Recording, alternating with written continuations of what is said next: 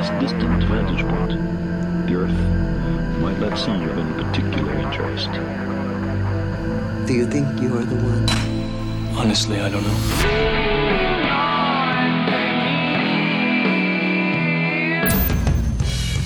Hola, ¿cómo estás? Te doy la bienvenida a un nuevo episodio de Uno entre Mil, un podcast sobre el lado B del emprendimiento. Mi nombre es Matías Villanueva y antes de pasar a esta charla te cuento que si te gusta este podcast puedes activar las notificaciones y no perderte ninguno de nuestros capítulos. Ahora sí, súmate a esta conversación y transformemos este podcast en una ronda de cervezas para tres. En el capítulo de hoy vamos a conocer el lado B de David Ávila, quien es el director y el cofundador de Be Wiser. Bienvenido David, ¿cómo estamos? Hola Matías, ¿cómo estáis? Gracias por la invitación, ¿todo bien? Qué bueno, desde Pichilemu, si no me equivoco. Sí, estoy, estoy en modalidad, o sea, nosotros trabajamos, tenemos un cowork, pasamos de tener una oficina eh, formal a tener cowork. Yo vivo en Pichilemu y hay veces, hay semanas que estoy en Santiago eh, y hay otras, la mayoría trato de estar acá, así que gracias a la tecnología podemos trabajar desde cualquier parte del mundo hoy. Claro, gracias a la tecnología y, y este proceso de aceleramiento que produjo el COVID también. Así es, sí, a nosotros la verdad es que no, no era parte de nuestro modelo de negocio y sin saberlo teníamos todo preparado para, para hacer en el fondo una empresa full remota. Cuando ocurrió todo el tema de la pandemia, fuimos de las primeras empresas que pivoteamos a irnos a, a teletrabajo por la seguridad de nuestros analistas, que es para nosotros es clave. Eh, teníamos este riesgo que se nos enfermara el equipo y perdíamos la operación, así que nos fuimos temprano a nuestras casas. Eh, de las primeras empresas yo creo que tomamos la iniciativa rápido, sin necesidad que nos dijeran o nos propusieran como medidas del gobierno y nos quedamos para siempre así. Así que hay algunos que ya agarraron vuelos, están viviendo en Bélgica, en varias partes de Chile. Estamos bien contentos con este modelo. Excelente, es parte del nuevo modelo, así que súper bien.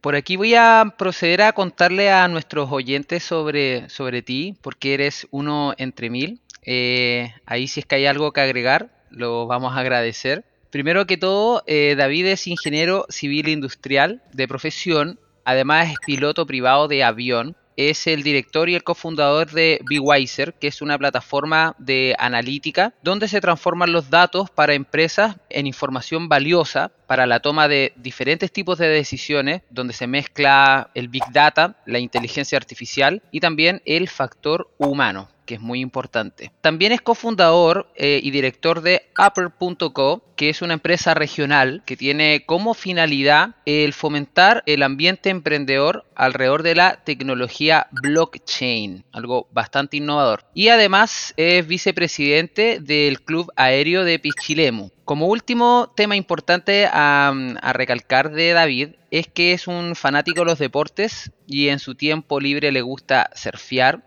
y también practicar skate. ¿Algo que sumar por ahí, David? no, eh, bueno, yo soy actualmente gerente general de BeWiser, no, no, direct, no solo direct, o sea, no director, de hecho, gerente general. Y, y, por ahí, bueno, también me encanta el mundo de la tecnología, así que participo también en otros directorios y, y, también en algunas empresas que siempre estén relacionados a tecnología eh, como tema adicional. Me gustan las redes sociales, hace un tiempo atrás algo que estoy desarrollando hace cerca de un año y un poco más.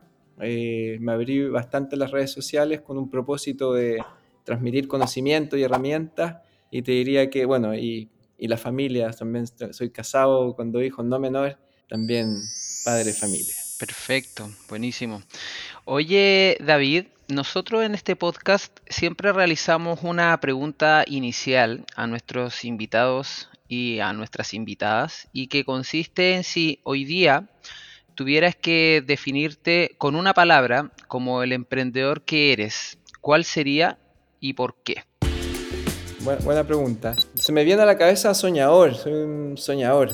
¿Por qué? Yo creo que hay muchas cosas que he recorrido en el camino eh, que fueron sueños y que los he ido logrando. Y, en el tiempo me he dado cuenta que esos sueños se pueden hacer realidad. Cuestan, no son fáciles, pero la verdad es que se pueden lograr. Yo creo que gran parte de mis metas en algún momento fueron sueños y me hice, me hice cargo de esos sueños. Pero siempre sigo soñando y tengo otros sueños más para futuro y que espero seguir cumpliéndolo. Claro, importante siempre estar soñando, pero a la vez soñando despierto y dando pequeños pasos a la vez que nos llevan a, a grandes resultados. Sí, bueno, yo lo veo un poco, em, en- eh, efectivamente, bien aterrizado. Hay muchos sueños que no se logran cumplir o soñadores que, no, que se quedan en el sueño y no, y no en la acción. Y los sueños lo tiene que ver un poco también con la pasión. Soy súper apasionado en las cosas que hago. Creo que la gente que trabaja conmigo ve toda la pasión que le pongo y la dedicación y que esos sueños de alguna forma los siento y que me hacen vibrar y, y voy en busca de eso.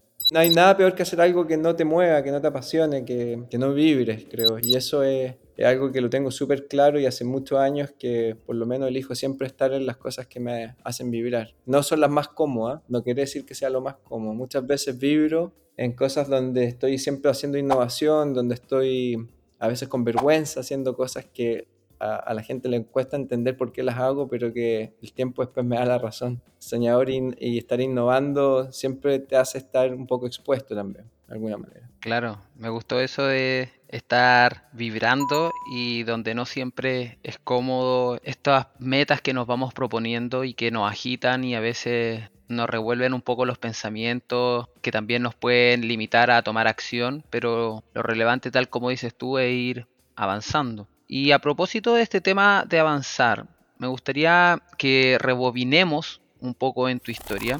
Yo que sigo tus contenidos, hay una publicación en particular que recuerdo que hace un tiempo vi, que hablaba un poco sobre tu historia cuando eras pequeño, cuando eras niño, y que estaba relacionado a, um, si mal no me equivoco, a, cuando te diagnosticaron déficit atencional y tu padre, más que tomar por ahí el camino común, decidió que tu tratamiento para mejorar eso, entre comillas, mejorar eso, iba a ser a través del deporte. ¿Nos podrías contar un poquito sobre eso? Sí, obvio, mira, em, de chico siempre fui, nunca estuve y cal- calcé con la estructura de, de educación que yo creo que, que actual incluso. No fui un buen alumno, para nada. Eh, me costaba poner atención. A mis papás, obviamente, cuando era muy pequeño, era algo que les llamaba la atención a los profesores y hablaban con, con mis padres. En esa época había menos información de lo que es el déficit atencional. Entonces te lo decían de una manera bien, tu hijo pasa mirando las moscas y está en otro lado. Y efectivamente hacía eso. Yo recuerdo que, me costaba, me cuesta mucho poner atención en cosas que son muy repetitivas, me cuesta poner atención en, una clase, en un seminario, soy súper inquieto, pero fui entendiendo y desarrollando que más que una debilidad, eh, al contrario, era, eh, era un tremendo potencial que tenía que saber cómo desarrollarlo. Por ejemplo, un ejemplo, las- cuando uno le enseñan matemática en el colegio, no hay una lógica matemática, te enseñan de memoria a aprenderte cosas, como las tablas de multiplicar. Y a un, niño le, lo pueden clasificar como bueno para las matemáticas si se aprendió de memoria las tablas de multiplicar, lo cual no tiene ningún sentido. Yo terminé después estudiando ingeniería civil e industrial en la Santa María. Entonces, ¿cómo logras ser un, un alumno no, con no muy buen rendimiento? Porque obviamente hay ciertas cosas que no están bien definidas, como ser bueno en las matemáticas tiene que ver mucho con una mente lógica, una mente que pueda resolver problemas. Y en ese caso sí eh, sabía que era muy bueno en eso. ¿Qué es lo que me ocurría en el colegio? Que los profesores me decían, David, eres muy inteligente, pero no te podemos tener acá retenido, y, pero sácate esta nota para pasar curso. Y lo hacía, o sea, estudiaba una vez y sacaba la nota que necesitaba y iba pasando los cursos. Pero tenerme sentado ahí en la clase para mí es, sufrí mucho en el colegio, sufrí mucho en esa estructura. Y de hecho, yo hoy a- a- viviendo en Pichilemu, mis hijos vemos otras alternativas de que se puedan educar. Creo que es súper importante, la- la- las bases eh, son súper relevantes, pero también que tengan esos espacios de poder hacer, están llenos de deporte, estamos haciendo, hacen clases de skate, están haciendo jiu-jitsu, mostrarles otras cosas que creo que son súper relevantes es muy importante. Mi lógica siempre fue buena, en el sentido de que si ponía atención, logro deducir bastante rápido los temas, pero mamarse una clase hoy, un semestre, para que te expliquen algo que puede ser explicado en un mes, o mamarse 20 minutos de, de algo que en un minuto lo podéis resumir, yo prefiero ir por el minuto. ¿Te fijáis? Es como, e- ese es mi, mi tema de poder sentarme a poder escuchar algo, me cuesta mucho mantener la atención. En las reuniones soy súper inquieto también actualmente y hay reuniones que de frente no voy. O sea, si tengo que estar sentado con el equipo escuchando y no agrego valor, les digo, chiquillos, me voy, no, acá no, no, no tengo nada que hacer, avísenme cuando quieran tomar alguna decisión, yo miraré, los, los, escenarios y les ayudo a tomar la mejor decisión. Yo creo que hay mucho de lo que tenemos que aprender hoy y escuchar a nuestros hijos y a, y a, y a, y a ver un poco que esas cosas que antes se veían como, tú dijiste, como algo malo, no, al contrario, son distintas formas y fortalezas de distintas mentes que hay que potenciarlas de, de otra manera. Y sí, efectivamente mi padre y mi madre son bien en ese sentido muy de, de, los temas de los deportes y me lograron canalizar mi energía a través de los deportes, la disciplina y, y ahí agradezco mucho obviamente todo ese proceso. Buenísimo. Y concuerdo con lo que tú dices porque al final la educación, la cultura, la sociedad todavía nos sigue midiendo bajo estándares que provienen de épocas ancestrales, lo cual aún no logra eh, sacudirse ese sistema tan rígido. Y por otro lado también está esta también cultura de la repetición o la memorización cuando podemos tomar el celular, preguntarle algo a Google, tomar el celular y preguntarle algo a Siri o algo similar. Y ya no es necesario medirnos por cuánto logro retener o cuánto logro memorizar, sino qué es lo que puedo generar a, a, través de la lógica, a través de la resolución de problemas y el inculcar también no solo aspectos tan técnicos del conocimiento, sino que también darle cabida a lo humano y, a otro tipo de educación, ya sea financiera, habilidades blandas, entre otros temas, a quienes son los más pequeños y que de cierta forma van a ser el futuro.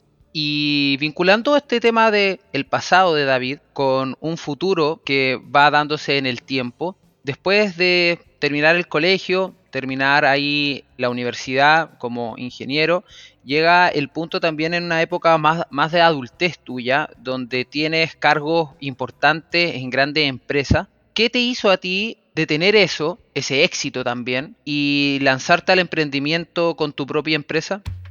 Mira, estuve, participé harto tiempo en, en, desarrollo de, de, compañías que hoy son grandes. Partí en etapa temprana, trabajé en el grupo Falabella, también después mucho tiempo en el grupo Patio, una gran inmobiliaria, que me, me invitaron a participar en, en una época muy temprana del proyecto. Y yo tenía esta combinación porque mis padres son emprendedores, mis dos papás. Y entonces yo me crié en un ambiente de emprendedores en donde veía lo difícil que es emprender. O sea, de chico... Eh, eh, en el fondo en las comidas, eh, en los almuerzos, gran parte de las temáticas cuando una familia emprende, emprenden todo, y eso yo creo que la mayoría ya lo sabe, o sea, no, no uno no emprende solo, emprende la familia. Entonces, escuchar las, los momentos difíciles, también los vi en momentos muy buenos, pero nunca estable. O sea, yo creo que el emprendimiento, si hay algo que no tiene, es que uno nunca está tranquilo. Puede estar contento, que es distinto, que es mucho más importante que estar tranquilo, pero hay que estar reinventándose. Entonces yo lo viví y fui muy consciente de eso. Entonces, con ese espíritu del emprendedor que lo, lo traía también y muy consciente de lo difícil que es emprender, es que quise jugar eh, de alguna manera en los dos lugares eh, y logré de alguna manera eh, poder trabajar en paralelo sin tener ese riesgo de la, de, la incertidumbre del emprendimiento y tirarse un piquero con poca agua en la piscina y poder trabajar el desarrollo de un emprendimiento en paralelo con una carrera profesional. Logré una negociación bien importante en donde parte de la negociación fue si ya trabajar en esta compañía que me dejaran emprender en paralelo, porque yo tenía Bwiser en mi cabeza, lo tenía desarrollado como un modelo, quería hacerlo. Tenía algunas ideas de cómo esto podría ayudar a las compañías y por lo tanto, como me iba a dedicar, mi primer trabajo con este grupo era relacionado a la analítica, pude desarrollar en paralelo mi emprendimiento junto con este desarrollo profesional. Wow, wow, wow, wow, wow, wow, wow. Nunca pensé que me iba a quedar tanto tiempo, yo pensé que iba a estar tres años con ellos y después hacer el, el paso a, mi, a este emprendimiento y la verdad es que me quedé nueve años, pero porque también me tuvieron muy entretenido, me desafiaron en muchas gerencias. Y ahí fue cuando empecé a crecer con ellos. Y claro, se me empezó a generar el conflicto, tenía este happy problem que el emprendimiento iba agarrando vuelo y yo también iba creciendo como un profesional y cada vez que quería salir tenía este conflicto de cuándo era el momento. Pero ¿por qué tomo la decisión? Porque mm, después de nueve años la verdad es que logré, sentía que ya había hecho, ya, había, ya, ya se había transformado en una gran compañía a mí no me acomoda mucho trabajar en compañías muy estructuradas y volvemos a la sobreestructuración. Cuando yo trabajé ahí era una empresa muy ágil, pequeña, que estaba creciendo y tenía muchas libertades de hacer proyectos, de tomar decisiones, de hacer varias cosas. Y luego se transforma en una gran corporación Y las corporaciones cuando reciben muchos capitales, hay muchos inversionistas, los stakeholders están todo alrededor de esto, se empiezan a, a poner un poco más lentas y ahí pasé a ser, claro, un gran ejecutivo, bastante con, de alguna manera, un estatus dentro de la compañía, pero la parte de los desafíos ya no me acomodaba, o sea, era como, estaba más tranquilo, tenía una rica oficina, me trataban bien, pero había empezado a dejar de vibrar un poco. Entonces calzó que Wiser empezó a tomar el crecimiento necesario donde estaba en el punto de inflexión, ese punto de inflexión que todo emprendimiento necesita de su creador que esté encima. O sea, o esto era un negocio más o menos que podría después caer, o realmente le ponía ese impulso que lo sacara para adelante y que se transformara en un negocio sustentable de frontón. Y yo creo que no hay ningún negocio que si alguien de sus fundadores o su creador no corre ese riesgo, no se va a transformar jamás en el negocio que uno espera. O sea, no sé por qué la es, es tan sabia que te dice que si lo vaya a hacer remoto o cómo, no, va a ser un negocio, va a andar ahí nomás quizás. Pero ese riesgo de tomar ese esfuerzo es donde uno hace las grandes diferenciaciones y el llamado lo tenía súper claro, así que tomé la decisión y nada, y acá vibrando y entretenido con BeWiser, la verdad. Claro, la toma de decisiones que nos pone en jaque, nos mide y, y nos hace vibrar más alto, como dices tú. ¿Tú crees que si es que no hubieses tenido toda la experiencia que tuviste en el mundo corporativo o en el apoyo que diste a empresas en sus procesos de crecimiento y hubieses emprendido sin toda esa experiencia, ¿hubiese sido lo mismo? ¿O tú aconsejas también para quien va a emprender ya haber vivido una experiencia trabajando para alguien, aprendiendo de las personas que componen esa empresa y después con esa información, ese conocimiento y esa experiencia lanzarte ahí al, al vacío con tu propia idea? Es muy buena tu pregunta. Es como el efecto mariposa que hubiese pasado. Sí, yo creo que al final, igual de alguna manera la vida te va llevando a las decisiones que tú vas tomando con riesgo y te van llevando a, un resultado que un camino puede ser más duro que otro, pero puedes llegar al mismo puerto de alguna forma. Y quizás con algunas diferenciaciones. Me lo he cuestionado porque si hubiese quizás eh, tomado la decisión al principio, hubiesen pasado varias cosas. Yo aprendí muchas cosas del mundo corporativo, efectivamente, y que me han ayudado bastante. Entender cómo funciona el sistema completo. Eh, imagínate haber estado a cargo de, de una, de un área de recursos humanos, de haber estado a cargo de un área de auditoría, del mundo de, lo- de control de gestión. Obviamente que me genera un conocimiento y también una tranquilidad y quizás bajar la ansiedad en el desarrollo en el emprendimiento que me ayudó bastante. Pero por otro lado, también hubiese podido pasar que eso lo hubiese aprendido en el camino, me hubiese gustado un poco más y quizás hubiese llegado más temprano con un desarrollo de un producto en otra etapa del mercado. Pero también ocurría que BeWiser estaba muy adelantado para su tiempo. ¡Marty! Tienes que volver conmigo. ¿A, dónde? De vuelta al futuro. O sea, nosotros, en este específico, cuando nosotros partimos BeWiser con mis socios, eh, yo tenía esta idea y invité a, un- socios que aún son muy buenos socios que siguen conmigo, Andrés y Pablo. Estábamos súper temprano para, para lo que era el mercado, entonces decirle a las empresas que yo les, les íbamos a llevar los datos afuera eh, en un sistema cloud era como, ¿qué? Mis datos, cuando antes se, se- se manejaban en servidores propios ahí en un data center en, en la oficina. Entonces, Mira, en el fondo yo creo que fue una buena decisión lo que yo tomé, pero no quiero que eso estructure a cualquier emprendedor que lo que está escuchando. Cada uno tiene que sentir el llamado y a lo que voy que las distintas decisiones te pueden llevar a un mismo resultado, más o menos. Entonces yo creo que no hay que atreparse tanto en eso. Uno tiene que sentir cuándo es el momento. Oye, y pensando y evaluando eso, ¿cómo hoy día tú logras tomar decisiones? Porque independiente de las decisiones que tomaste en el pasado y las decisiones que tienes que tomar ahora en el presente, ¿cómo tú vas evaluando las diferentes información o las opiniones, las sugerencias y tu propia apreciación sobre algo para decidir qué tomar en cuenta y decir, este es el camino que vamos a tomar y este es el camino que no vamos a tomar?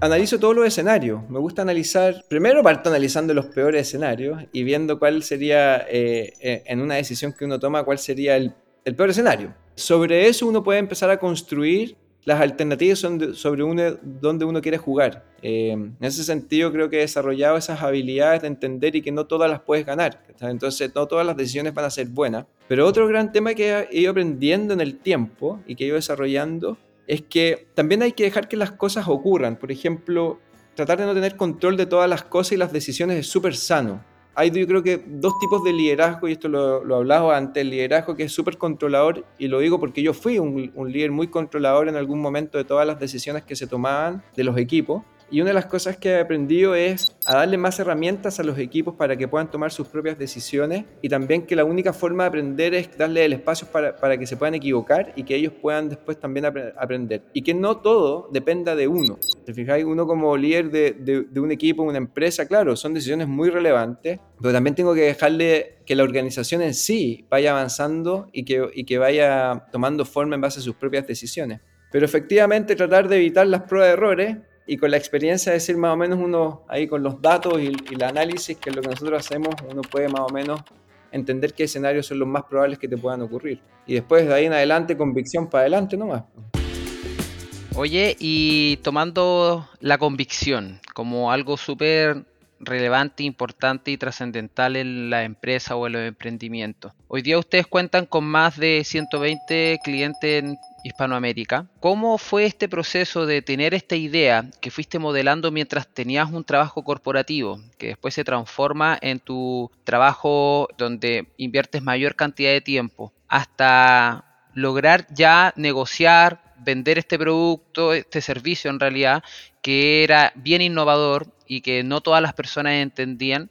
¿Con qué técnicas y con qué estrategias tú has logrado hacer este proceso de expansión de la empresa?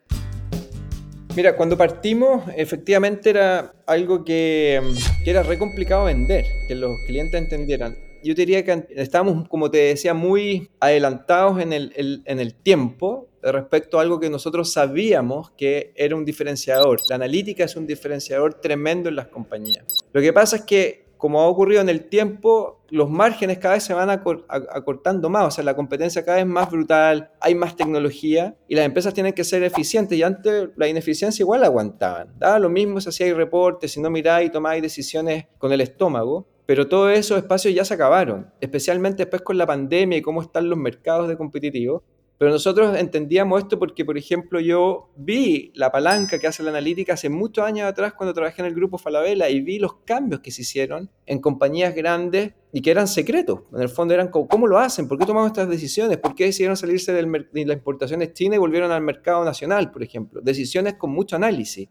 Y claro, eso era una, son ventajas tremendamente competitivas muy fuertes. Pero en la época que nosotros partimos era como, ok, ¿son reportes nomás? No, no, no, no, no, no, entonces teníamos que explicar un poco y, la, y la, el dolor no estaba. Entonces, ¿cómo se parte? Cuando estás tan adelantado hay que partir haciendo pruebas y lo que primero tocamos fueron empresas conocidas y es muy importante generar la confianza. Y un producto que no estaba validado lo tuvimos que hacer con empresas que confiaran en nosotros. Entonces, por eso me ayudó mucho trabajar en esta compañía porque ellos me abrieron empresas relacionadas de ellos porque ellos sí conocían el valor. Cuando yo implementé el modelo en este grupo, lo vieron adentro del valor y dijeron, esta cuestión es tremendo. Entonces dijeron, ok, ¿cómo lo podemos implementar en otras empresas? Y lo empecé a implementar en empresas relacionadas de ellos. Entonces en algún momento siempre uno va a tener que recurrir a, por eso hay que ser buenos amigos en la universidad y hacer una buena red de contacto. En algún momento alguien te tiene que ayudar y hacerlo gratis por último, decirle, oye, déjame modelar acá. De hecho, casi las primeras empresas relacionadas yo lo hacía yo, lo empezaba a hacer yo, no te voy a cobrar tanto, no te preocupes, míralo.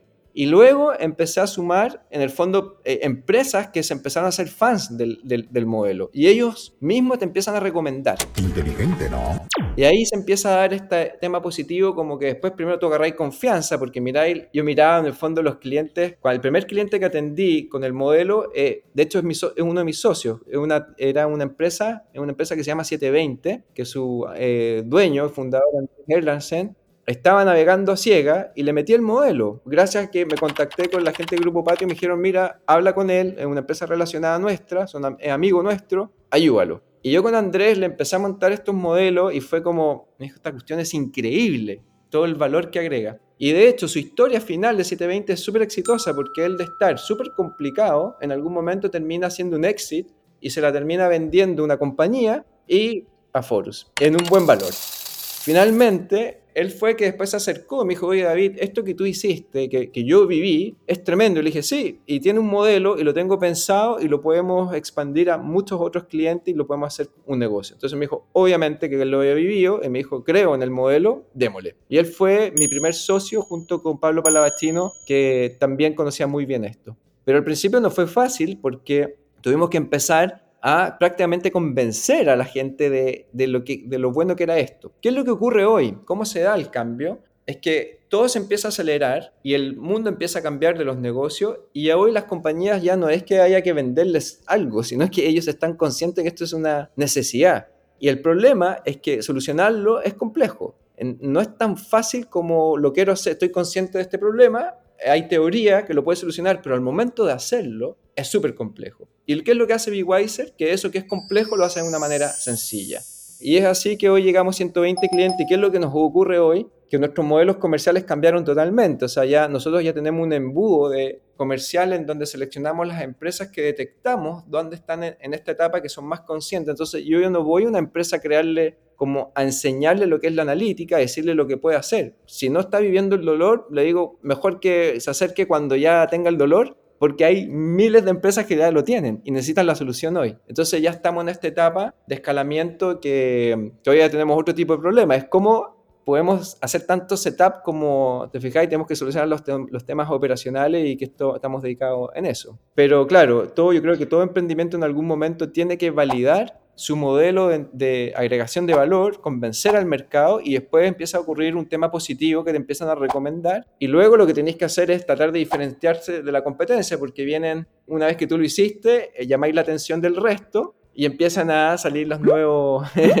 los nuevos competidores. Pero hay ciertas ventajas que uno tiene por, por haberlo hecho primero, el posicionamiento de la marca, la confianza, la experiencia y esas son las cosas buenas de partir también, de ser de los primeros. Sí, y hay algo súper importante que dices tú, que muchas veces cuando alguien puede comenzar con una empresa que presta servicio, que vende productos o que tiene un software como en el caso de ustedes que funciona como un servicio, un SaaS, las personas son un poco escépticas en, oye, si estás partiendo tu empresa de consultoría, al principio hazlo gratis. Algunos pueden decir, oye, pero vas a estar votando a la basura todo el tiempo y el dinero que invertiste en tu educación. Otros van a, a pensar, hey, no estás dándole el valor a tu trabajo y a tu tiempo y estás regalándolo pero coincido también contigo en que a veces uno tiene que hacerlo gratis para, por un lado, validar el modelo, segundo, para demostrar que tiene resultados y tercero, para poder armar ahí un portafolio de personas o empresas que confían en ti, que están logrando resultados y que la solución que tú tienes puede también servirle a nuevos clientes. Hay por ahí un, un choque entre la opinión que podemos tener quizás tú y yo respecto a ese tema, pero también coincido en que está esa oportunidad de en un principio hacerlo más barato, o hacerlo gratis para ganar la confianza que tú mencionas y que después de eso lo podamos escalar en el tiempo y hacer crecer el negocio, que vaya generando mayor cantidad de clientes, que tenga un capital humano con más número de personas involucradas, entre otras cosas. Claro, es parte de la inversión, es una inversión porque aplica cuando tienes un producto muy innovador. A nos pasaba, yo le explicaba teoría, le sacaba números y allá, pero tú no lo vas a entender hasta que lo puedas vivir. No vas a entender el beneficio hasta que realmente lo vivas y no teníamos ningún parámetro de comparación. Y decían, ¿ya a quién le pregunto? ¿Y quién lo vivió? Y yo decía, bueno, Falabella, pero ya, y un par de otras empresas más. Entonces, efectivamente depende de la estrategia y depende del momento que tú estés, que eh, cada estrategia es dependiendo de cada negocio. También yo estoy de acuerdo que uno no debe regalar, pero eso es cuando tú ya eres consolidado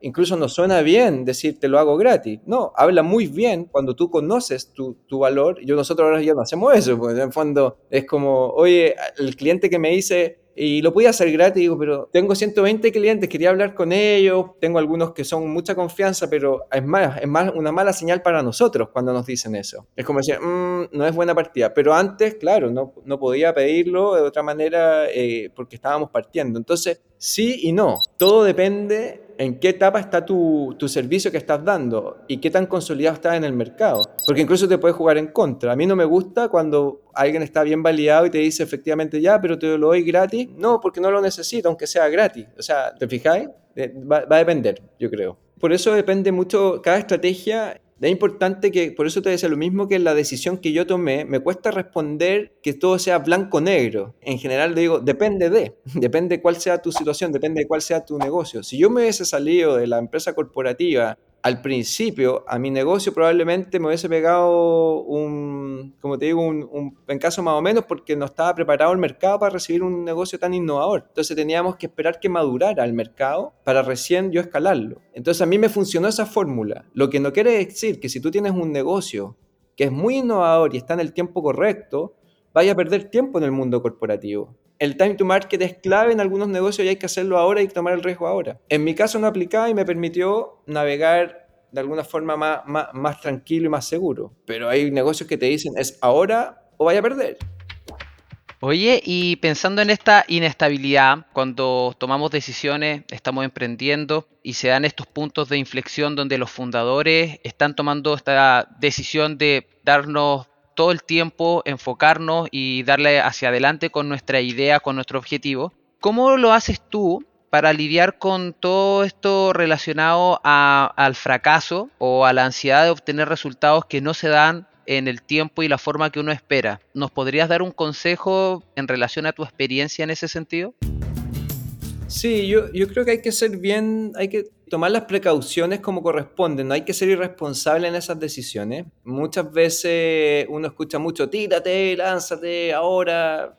A ver, los datos son claros, o sea, creo que el dato es 9, 10 van a fracasar. La probabilidad de que fracases es muy alta, así de simple.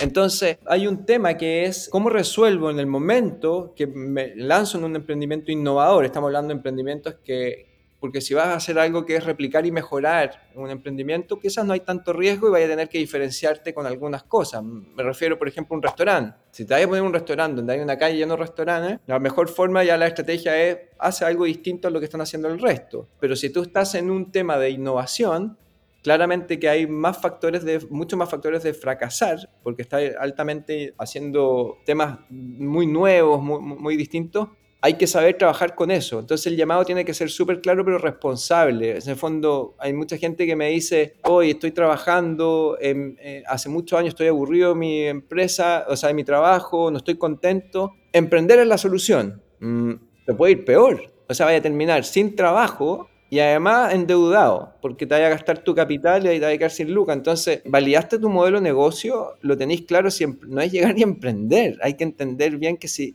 tengo algo que es diferente, que es innovador, que puedo realmente agregar valor, soluciono un problema, tienes algo. Y recién así, si lo tienes, que eso es una pura idea, o sea, si tienes una buena idea, ok, la pregunta sería, ¿tienes la mentalidad de poder sacar un proyecto adelante? ¿Sabes lo que significa sacar un proyecto adelante? No, no, te van a pasar todas. O sea, en el fondo, un momento no vaya a vender lo que tú querías que ibas a vender, vaya a tener que hacer más gasto de lo que creías que ibas a tener que hacer. son complicados los emprendimientos. Lo que pasa es que hay algunos que nos encanta eso. Entonces tienes que vibrar con eso, te tiene que gustar. A mí, te doy un ejemplo. Si yo me voy de vacaciones a un lugar todo arreglado, son las peores vacaciones. Que no me pase nada. Pero si me voy de vacaciones, se me revienta un neumático, quedo tirado en la carretera, son las mejores vacaciones. Me encantan. Que te planificaste algo y terminaste en cualquier cosa. Pero no todo el mundo piensa así. Hay gente que tú le sacáis las vacaciones, se le pincha el neumático y se le derrumba todo. El mundo, las vacaciones, agarra con la señora. Yo, yo gozo con eso. La mentalidad de un emprendedor tienen que tener claro que si la tienen, no todos la tienen. Entonces hay que ser súper consciente en el llamado de emprender, emprender, emprender. No es fácil porque se van, varios se van a estrellar ahí y puede ser peor. ¿Qué me pasa a mí? Que a mí no me complica el fracaso en ningún caso porque sé que me puedo reinventar fácil. O sea, en las empresas que trabajé, las relaciones que he hecho con, con distintos clientes, siempre he construido una relación donde lo que más sé que podría ocurrir, o sea, el peor caso es que me tengo que volver a contratar. Y sé que tengo esas herramientas. En el fondo, lo que yo hago, de hecho, pues sigo siendo, soy director de algunas empresas, me, me piden mucho consultoría. Entonces, mi peor escenario es volver a partir. No es tan terrible, no me va a pasar nada pero hay que tener la mentalidad.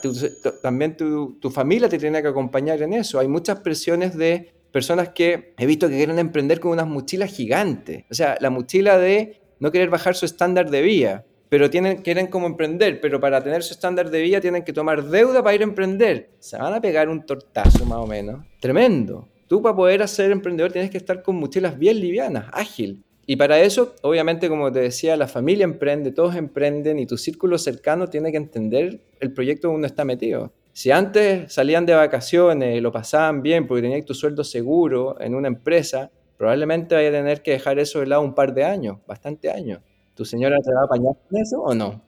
Pregúntate eso. Y a propósito de lo que tú mencionas, esta mentalidad emprendedora es algo con lo que en general se nace, por un lado, pero también es algo que uno puede ir fomentando en el tiempo, ¿cierto? ¿Para ti hay una gran diferencia entre el que nace con este gen o es algo que uno puede aprender siempre y cuando tenga la capacidad, por un lado, de querer aprenderlo, de rodearse de las personas indicadas y de obtener conocimiento y experiencias de, de quienes podamos tener como referencia? A mí me pasó, como yo te decía al principio, yo creo que se aprende totalmente. Lo que pasa es que hay personas que no van a hacer el sacrificio para aprender. Después te voy a dar un ejemplo de cómo podría ser y cómo uno podría identificar eso. Pero a mí me pasó que yo lo aprendí porque, como te digo, viví con mis papás que eran emprendedores y viví lo, que es ser emprendedor. Entonces, la probabilidad de que tú te críes en una familia de emprendedores y que el resto siga siendo emprendedor es muy alta porque lo están viviendo, no es que nacieron. Y también la decisión de que uno de los hijos o familiares decía no emprender porque no le gusta lo que vio, también es súper válido. A lo que voy que las carreras profesionales primero son súper buenas. O sea, hay carreras cuando tú creces profesionalmente en una compañía, te puede entregar esa felicidad que tú estás buscando totalmente. O sea, de hecho las empresas están todas cambiando su forma para poder retener el talento, si no en el día de mañana van a querer ser todos emprendedores y el sistema no aguanta para que todos seamos emprendedores, pues si no funciona así. ¿Y quién va a trabajar en nuestras compañías? ¿Te fijáis? Por ejemplo, BeWiser, nosotros apoyamos a nuestros analistas para que emprendan, porque nosotros entendimos que el emprendimiento, más que una necesidad de independizarse, una necesidad de crear valor y hacer algo distinto a lo que haces en el día a día. Entonces, si tú quieres tener un emprendimiento, nosotros tenemos, quieres vender algo, o desarrollaste una agenda, o un producto, o hay analistas que venden, hacen pastelí, pasteles y hacen pastelería y lo quieren vender, ni un problema y los vamos a apoyar. Jamás lo vamos a ver como algo negativo. Pero que sea BeWiser su lugar de seguridad donde puedan desarrollarse y y el día de mañana, si uno de esos emprendimientos le va bien, lo vamos a apoyar de todas maneras y probablemente va a terminar siendo cliente nuestro, porque el ciclo es así, ¿te fijáis? Pero como te digo, no todos los analistas que tengan esa necesidad van a terminar siéndolo porque hay que entender que, que es complejo. Entonces, lo primero creo que tú lo puedes desarrollar, sí. La pregunta es, ¿todos lo pueden desarrollar? No. Creo que no, porque si no es como parte de, del ciclo de la vida, de cómo ocurren las cosas, y lo que lo quiere decir que uno es bueno o malo. Un emprendedor no es más bacán que un ejecutivo de una compañía, para nada, son distintos. Entonces creo que hemos nombrado mucho como el emprendimiento como, no, esto es bacán, la independencia. De partida tienes menos tiempo, hay más preocupaciones, pero como te digo, si te gustan los problemas, te gusta ser emprendedor, te gusta solucionar problemas, te gusta liderar, te gusta esa adrenalina, vaya a ser emprendedor. ¿Te gusta escuchar una clase y estar atento? Probablemente no vas a ser un buen emprendedor, que es lo que me pasaba a mí. Eres bueno para estar estructurado en una compañía que te den tareas, te, den procesos, ahí está perfecto. Yo no puedo hacer eso, a mí me cuesta. Mientras yo lideré en estas compañeras porque tenía libertad de hacer cosas y crear, mientras cuando se transformó en proceso establecido ya para mí dejé de vibrar. Y el ejemplo, ahí no me quiero equivocar con el ejemplo, de repente uno siempre los ejemplos te pueden salir para atrás, pero lo veo en los deportes. Y tú también, Matías, eres deportista, y visto ahí que te metí al agua y compartimos pasiones parecidas. En las olas grandes, ¿todos los surfistas van a poder surfear olas grandes? Claro que no. ¿Todos quieren? Probablemente. Pero no todos van a lograr hacer. Anda a meterte una ola grande, métete en el mar grande, anda, escucha el ruido. Es rico mirarlo en un video, tú cuando conocís, todos miramos y qué rica la sensación, qué bacán, de la casa abrigado, mirando en un video como un surfista se tira una ola, una ola grande, se ve choro, se ve posible. Anda y métete al mar un día grande, el ruido te va a dejar así.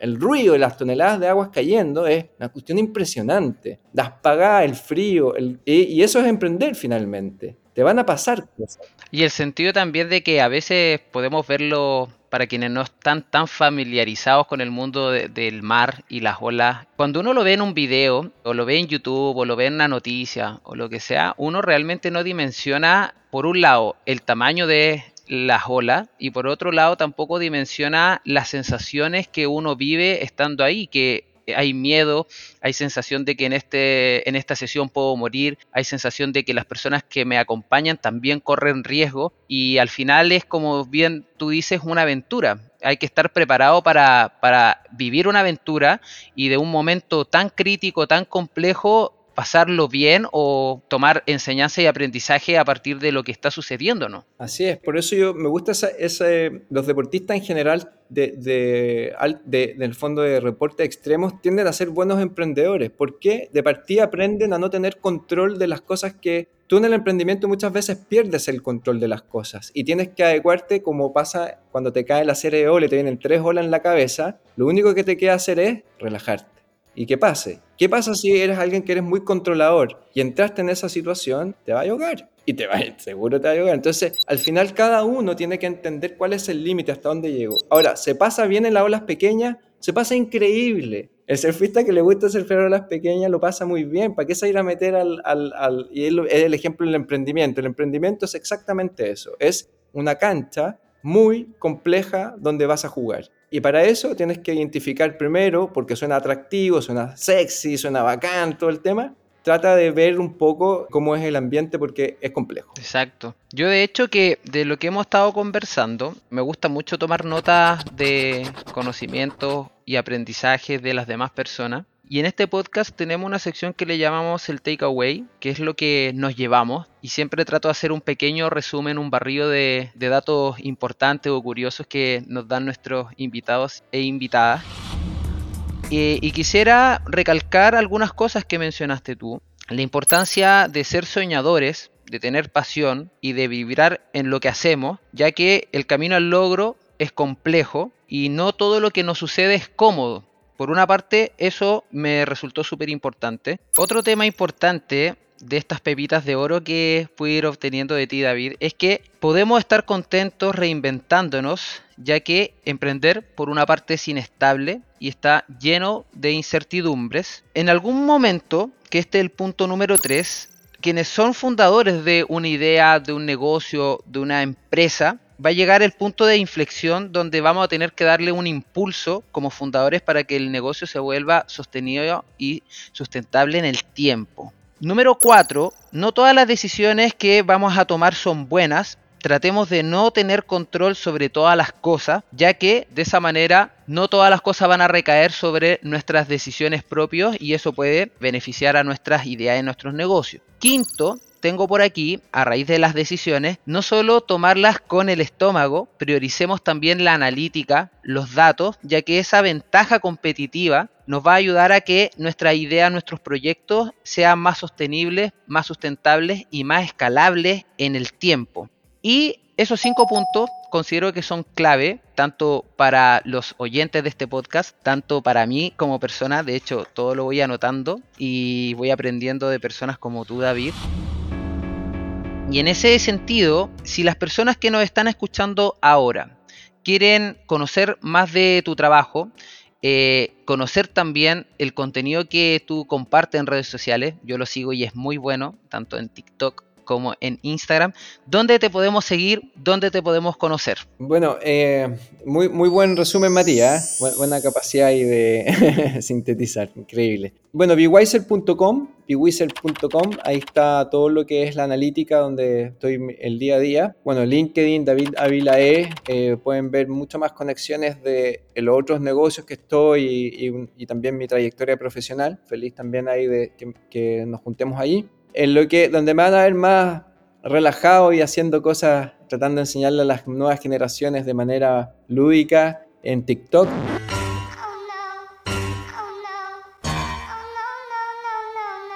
En David Ávila E también. Y en Instagram también lo tengo, la red lo, tengo abierto, ahí me, estoy un, poco más relax también, David Ávila E guion bajo. Y hace poco abrí el canal de YouTube ya subí unos, capítulos, cinco capítulos y hay 5.500 seguidores, está bien entretenido. Ese es también David Ávila E. Así que son todos iguales, el único que es distinto el, el Instagram, David Ávila E guion bajo, que no alcancé a tomar ese nombre, ya estaba tomado en Instagram. No, buenísimo. De hecho, en YouTube, muy buena la serie. Por ahí estoy al tanto de que tomaste un curso muy autodidacta y todo ya implementándose en TikTok, Instagram, YouTube súper, súper bueno. Entonces, bewiser.com, David Ávila en Instagram, en TikTok David Ávila E, en YouTube lo mismo y en Instagram David Ávila E con un guion abajo. Bueno, eso David, eh, de nuestro lado voy comenzando a despedirnos. Eh, por aquí Matías Villanueva junto a Delphi Sebane y a Salva Luca en la producción, a Cristian Asiar en la edición y queremos agradecer a cada uno de nuestros oyentes por acompañarnos hasta el final de este episodio. Si tienen comentarios, sugerencias para los próximos episodios o si se quieren poner en contacto conmigo en específico, pueden hacerlo en mi Instagram personal, que es Matías Villanueva, sin la última A. También en el, en el Instagram de este podcast, que es uno entre mil guion bajo podcast. Recuerden suscribirse a nuestro podcast para activar las notificaciones y no perderse ningún capítulo como este que junto al gran David Ávila hemos presentado. Así que nos vemos, nos escuchamos en un próximo uno entre mil.